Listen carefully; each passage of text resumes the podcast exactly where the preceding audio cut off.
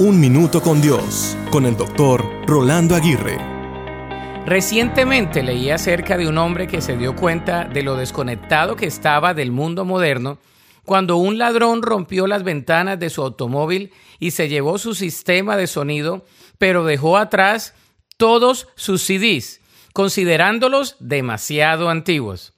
Este incidente ilustra cómo aquellos que se esfuerzan por mantenerse al día con las últimas tendencias del mundo pueden terminar sintiéndose desesperados, frustrados o incluso en banca rota. La Biblia nos enseña que aunque vivimos en el mundo, no pertenecemos a él.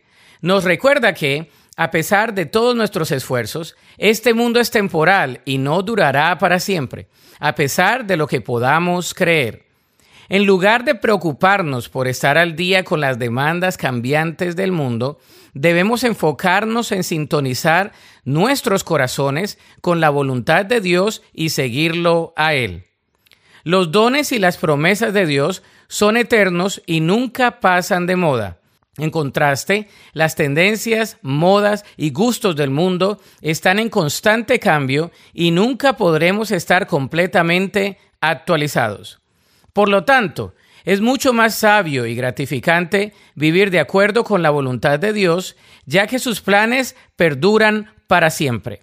La Biblia dice en Primera de Pedro 2:9, pero ustedes no son así porque son un pueblo elegido, son sacerdotes del rey, una nación santa, posesión exclusiva de Dios.